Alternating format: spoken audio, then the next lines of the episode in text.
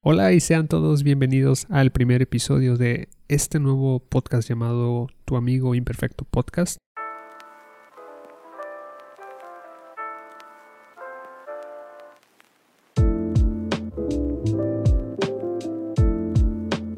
Les quiero dar la bienvenida y agradecerles por habernos dado la oportunidad de escucharnos y esperando por supuesto que este espacio les sea de mucha utilidad y desde luego que les aporte información de gran valor.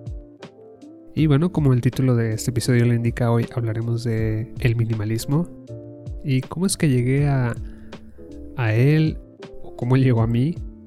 Este es un tema que sin duda alguna ha cobrado gran popularidad en estos últimos años. Es un tema, se podría decir, bastante sonado. Sobre todo hoy en día que se encuentra aún más presente en nuestros alrededores.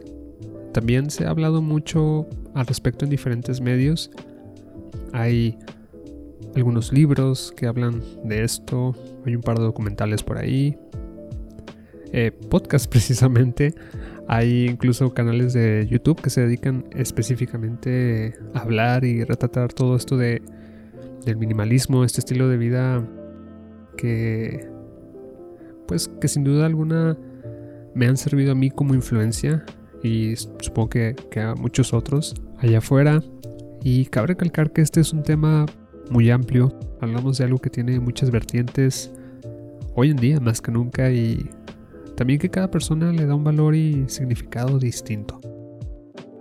Esto no significa que uno esté bien ni mal en lo absoluto, simplemente hay que recordar que no existe un manual o reglas específicas que seguir en este tema del minimalismo y que esta práctica tiene un sentido mucho más profundo y personal. Al menos eso considero yo. Yo lo considero un camino completamente pues individual. Incluso si estás rodeado en un círculo de amigos que comparten este mismo gusto o ideas por este estilo de vida, Considero que ninguno tendrá aún así el mismo proceso ni aprendizaje que nosotros, pero también es muy interesante cuando uno es nuevo y recién descubre este camino y de cierta manera estamos solos.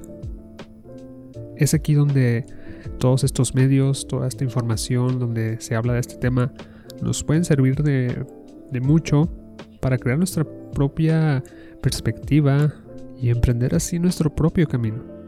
Una vez partiendo de esto quisiera compartirte mi, historia y camino por el minimalismo, buscando que el tuyo pueda de alguna forma nutrirse a través de esta historia, ya que mi intención principal es comunicar todo al respecto de, del tema del bienestar y personalmente considero que es una parte muy importante como seres humanos y que simplemente a veces no le damos la importancia necesaria y a veces estamos en este lugar donde nos hace falta de alguien que nos pueda dar algún tipo de consejo, que nos pueda ayudar a veces con su simple experiencia o testimonio.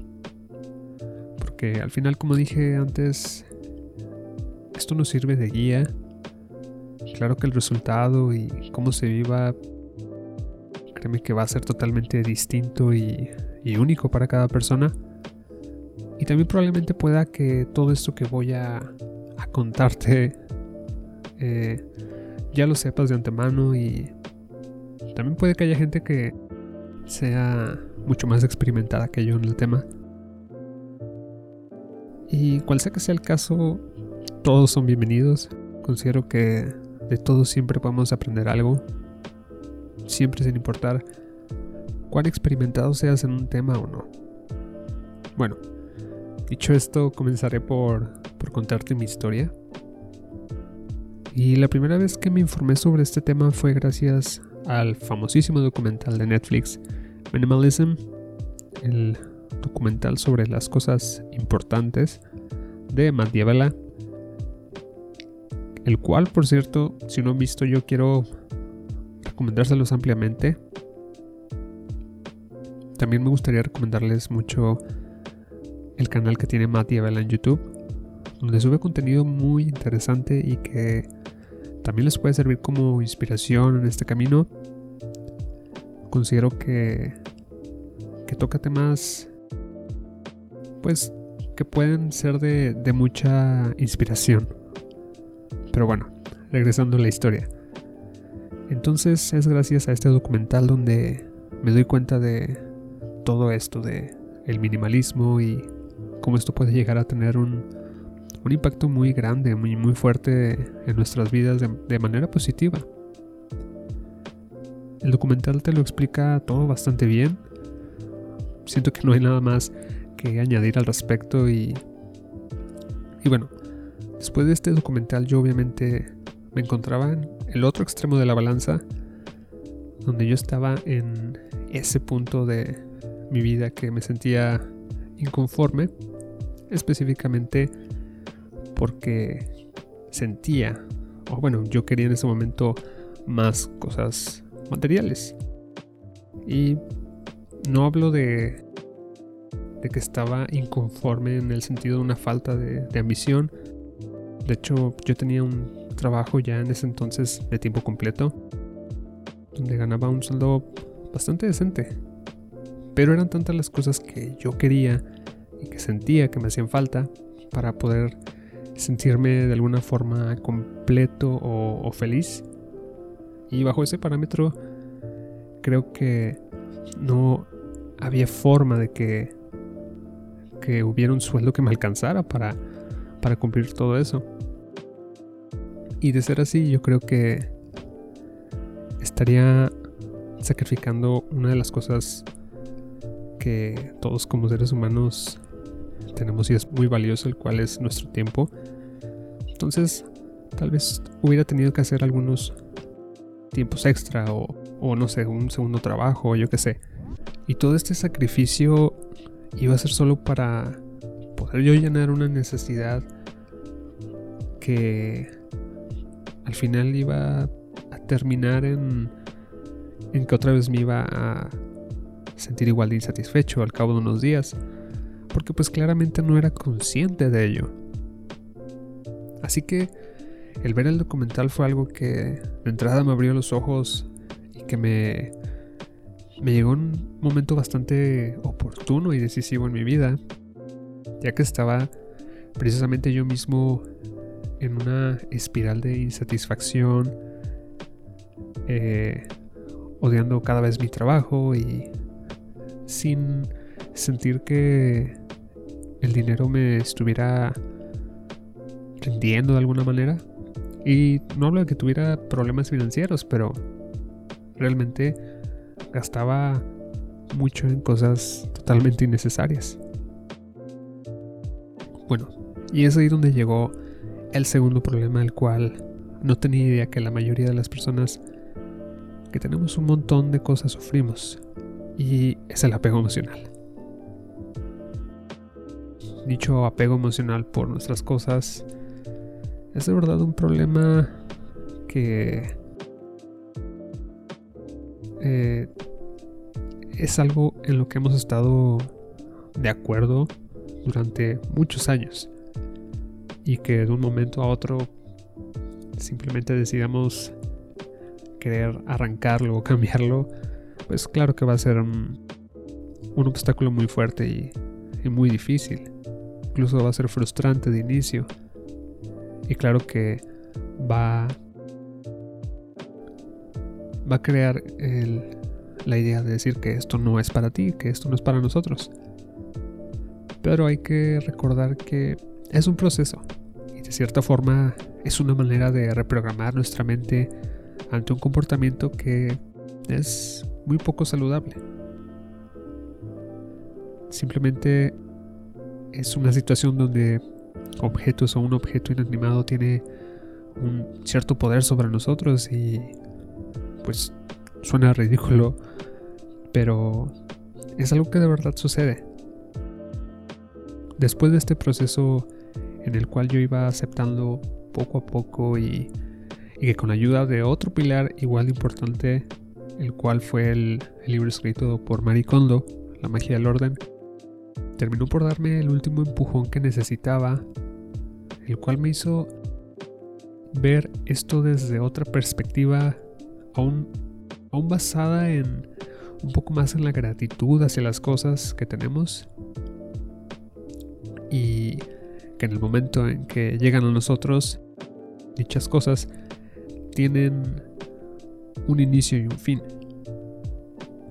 Es decir, estas cosas tienen que cumplir un propósito en nuestras vidas y que dicho propósito terminará en algún momento y que es ahí donde tenemos que desprendernos de ellas. Y claro que tenemos que agradecer por el tiempo que estuvieron con nosotros y, y yo sé que tal vez esto empiece a sonar demasiado cursi, pero créanme, esto aligera mucho más el proceso de, de depurar de, de todo lo que no necesitamos. Y esto yo considero personalmente que no aplica para, para las cosas materiales solamente, sino puede ser utilizado para depurarnos de personas dañinas o relaciones destructivas incluso. Y es ahí donde me hizo mucho sentido decir qué cosas realmente no necesito no me hacen falta, partiendo de la pregunta de si le están aportando algo a mi vida en este momento. Si no tenía ningún propósito, si de verdad no lo sentía en mí, me era mucho más sencillo dejarlas ir. Y si por el contrario, yo sabría que era algo que me es muy útil, que utilizo bastante, que me hace feliz, que me llena, pues lo conservaba sin dudarlo. Y esto provocaba que fuera más consciente con las futuras compras o adquisiciones que fuera a hacer, porque al momento de comprarlo ya se busca cumplir una verdadera necesidad que hay en ese momento, y aún así todavía me pregunto si de verdad lo necesito o me hace falta, porque créanme que cuando todo lo que hacemos lo hacemos con este grado de conciencia, las cosas empiezan a ser un poco más sencillas en nuestras vidas. Tenemos lo necesario e irónicamente esto también nos libera en otros aspectos. Uno muy importante es en nuestro tiempo. Entonces, una vez que hice toda esta depuración donde salieron cajas y cajas llenas de cosas que utilicé solo una vez y otras que en serio nunca usé o o conservé pensando que, que algún día podré llegar a necesitarlo, todo eso se fue. Y tal vez lo hago sonar como algo bastante sencillo, pero créanme, ni siquiera en mi caso lo fue. De hecho, me tomó algunos meses poder deshacerme de, de todas esas cosas porque de verdad eh, cuando hacemos una depuración de este tipo y más si es la primera vez, salen una cantidad enorme de cosas y muchas veces cuando duran mucho tiempo ahí sin que eh, salgan de nuestros hogares nos replanteamos y a veces unas cosas regresan al lugar donde estaban y, y es así eh, al final terminamos deshaciéndonos de una tercera parte de lo que habíamos sacado al inicio. Y esto es con, cierto tiempo y en el momento en el que pues que somos honestos con nosotros mismos y, y empezamos a ser cada vez más conscientes este tipo de de depuraciones o limpias van a ser mucho más frecuentes, pero van a ser en menor cantidad y mucho más sencillas para nosotros. Y en mi caso había un obstáculo aún más que superar y era el tema de los coleccionables, las colecciones. Yo creo que para toda esta gente que, que nos gusta tener colecciones de algún tipo y que en su momento quisieron ser minimalistas tuvieron un serio conflicto porque hay colecciones de muchos tipos y unas más grandes que otras y otras con más valor sentimental que otras y otras pues tienen más este valor de económico, ¿no? Bueno. El problema que yo tenía quizá no era tan serio Pero sí fue un proceso mucho más tardado de depurar. Porque verán, yo coleccionaba diferentes cosas.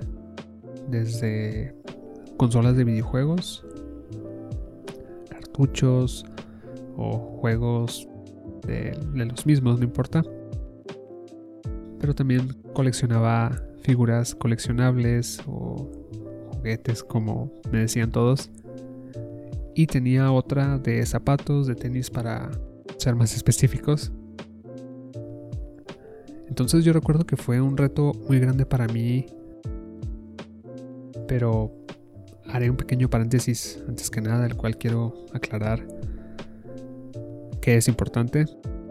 Esto de las colecciones no lo hice porque me hayan dicho que para ser un buen minimalista debía deshacerme de mis coleccionables, ni nada por el estilo.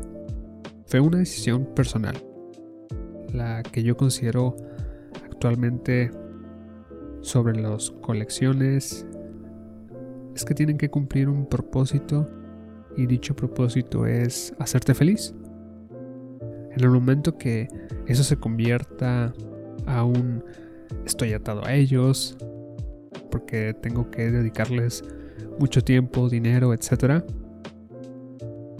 Creo que es ahí donde eso te está haciendo un mal que pues que un bien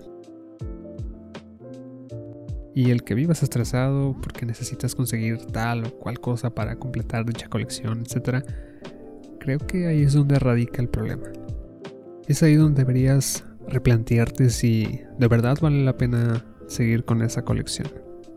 Porque incluso los minimalistas del documental lo mencionan con un ejemplo de alguien que tenía una colección de libros y él se decía estar un poco preocupado, molesto, porque decía por qué tenía que deshacerse de sus libros si, si él amaba su colección de libros.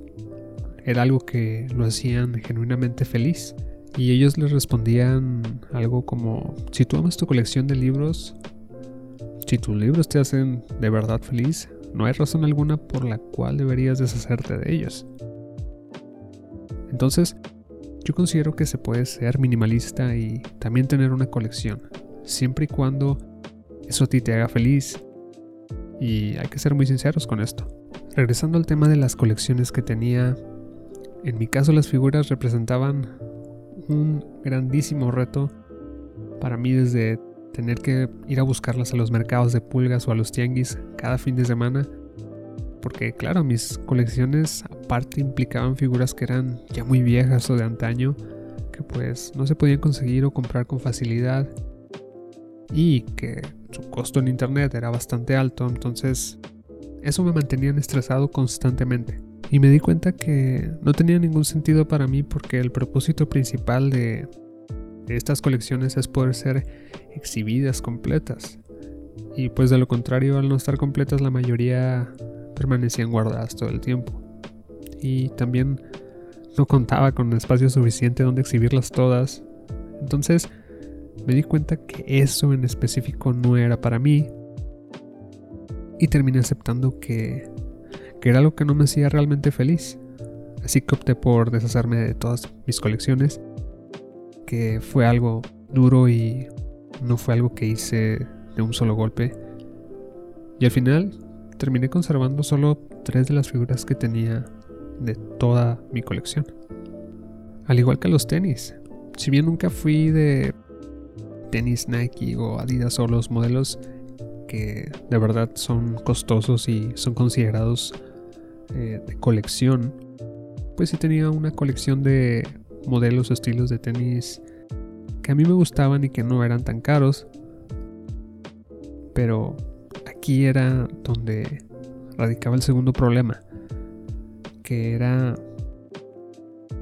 esta idea de, que los quiero tanto, los quiero conservar intactos siempre, que nunca los usaba y prácticamente se volvían en pares eh, intocables. Entonces, esto me obligaba a estar usando siempre el mismo par usado y desgastado de tenis que tenía precisamente para no tener que estar usando los otros y tal vez esto sea algo que nos pase a, a muchos que reservamos un par de zapatos para una cierta ocasión especial y para el día a día optamos por usar los más usados y desgastados que tenemos. Y eso considero que es un error muy grande porque piénsalo por un momento.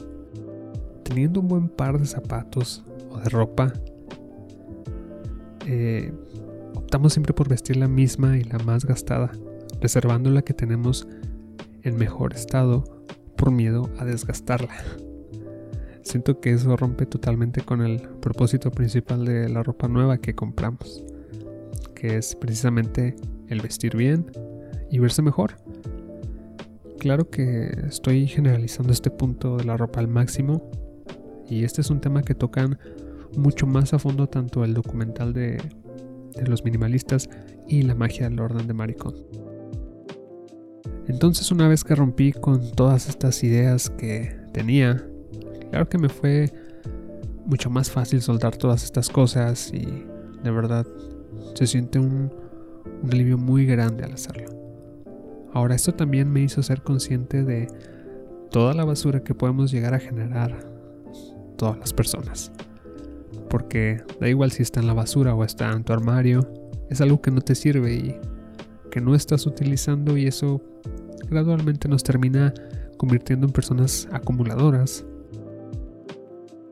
pero por suerte existen estos lugares donde se, se pueden donar todas estas cosas a personas que más lo necesitan o incluso puedes donarlo directamente a alguien cercano a ti que sepas que de verdad lo necesita y esto es algo extra, pero el sentir la muestra de gratitud de otras personas es algo que no tiene comparación alguna y, y es increíble cómo se puede lograr a veces ayudar a muchos con cosas que nosotros de antemano no estábamos utilizando y que solamente estaban ahí acumulándose y obstruyendo espacios de nuestra casa sin propósito alguno.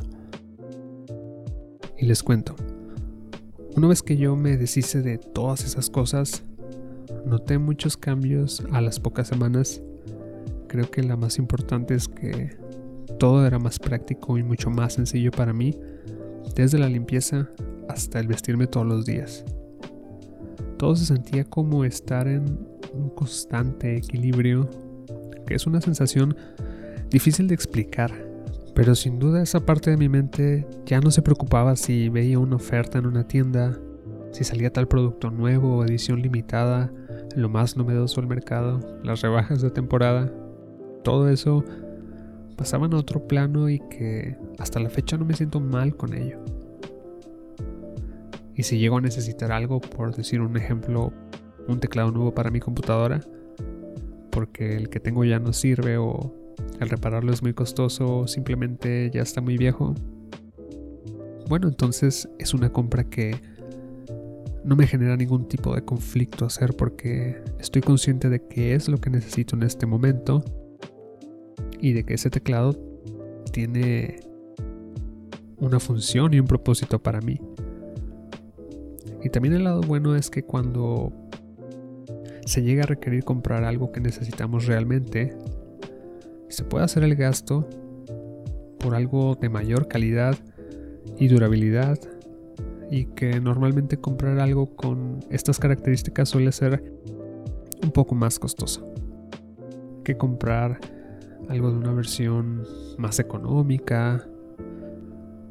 Eh, o ustedes saben lo que viene con eso. Yo personalmente alguna vez fui alguien que siempre buscaba comprar la versión más económica sin tomar en cuenta otros aspectos más que la relación de precio y no tanto la de calidad. ¿Y qué pasaba? Que al cabo de un año tenía que estar cambiando o comprando uno nuevo. Porque la durabilidad, la calidad de las piezas, etc., no eran de la mejor y eso se veía reflejado en su duración. Pero pues en ese entonces en mi mente para mí era prácticamente lo mismo. y siempre y cuando me fuera más barato había representado una buena compra.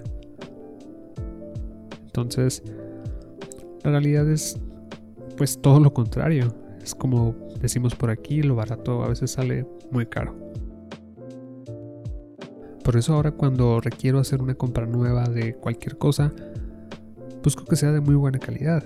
Y tampoco estoy hablando de tener cosas de lujo ni, ni lo más caro ni nada por el estilo. Simplemente que sea algo que con el tiempo la compra se vuelva una inversión y que dicho precio con el tiempo resulte haber sido una buena compra que incluso nos haya sido mucho más barato que el haber comprado tres veces el mismo producto de precio económico pero menor calidad. Entonces, una vez que estuve libre de todo lo que no necesitaba, claro que mi casa se vio bastante vacía. Eh, los primeros días parecía como si me estuviera mudando o algo así, pero yo estaba seguro y satisfecho con el resultado.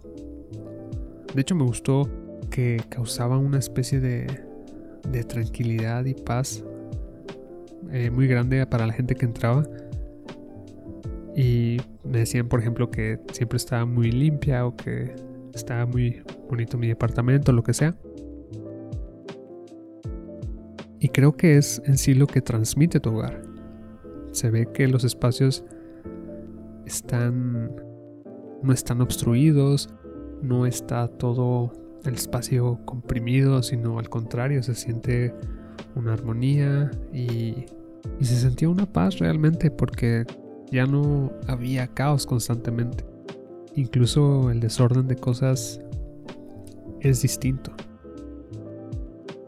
dejó de ser tan caótico como antes y el ordenar me tomaba realmente muy poco tiempo.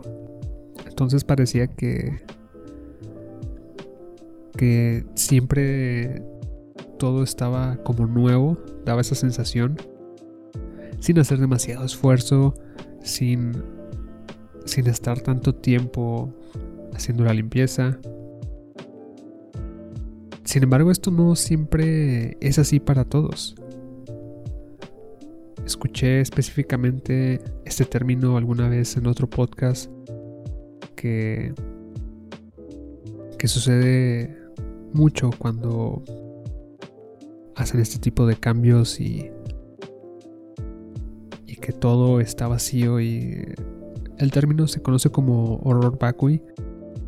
Y es una especie de ansiedad por ver los espacios vacíos, en blanco, ya sean las paredes, mesas, armarios.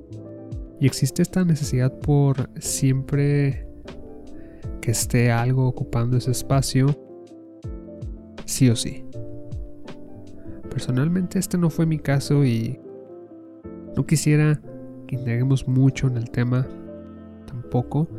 Solo decirte que si esto te sucede a ti es algo completamente normal y que esto solo será cuestión de tiempo en lo que tu mente se vaya acostumbrando a todo este cambio. Porque para muchos este tipo de cambios tan radicales suelen tener un impacto muy grande y tal vez les cueste incluso adaptarse no tanto por el resultado, sino por el proceso en sí, por lo traumante que, que puede llegar a ser para para unos este tipo de cambios. Como digo, hay muchos temas de, apegos y todo esto que cuando se hace el cambio aún se siente un poco esa pérdida, pero la verdad es que la tranquilidad que regresa a ti es mucho mayor.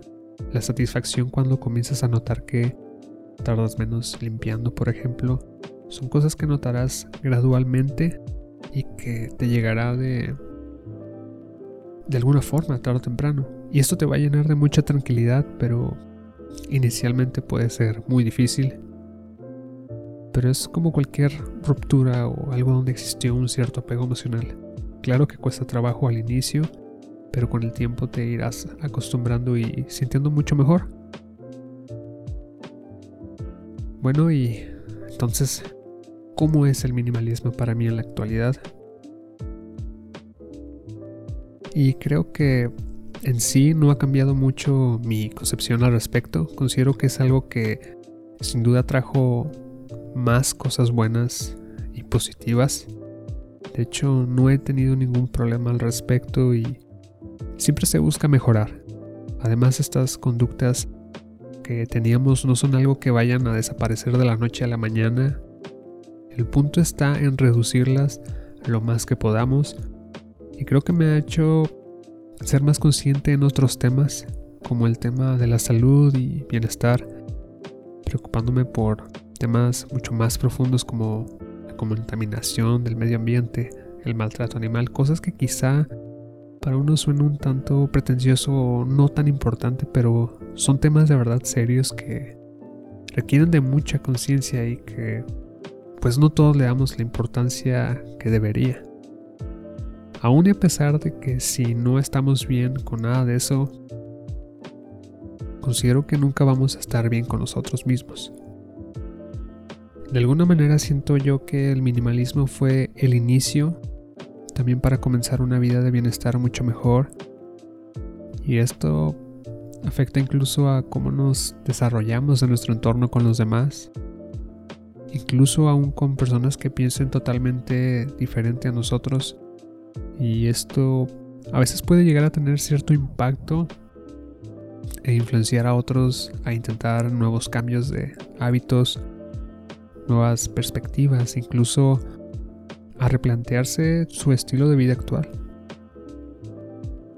Y bueno, esto ha sido todo por esta ocasión. Les agradezco mucho haberse tomado el tiempo para escuchar este podcast, el cual me siento muy contento por haber iniciado y que tenía bastante tiempo queriéndolo hacer y que por una u otra razón tenía que estarlo poniendo en pausa, pero yo por fin estamos aquí y si les gustó no olviden seguir el podcast en Spotify.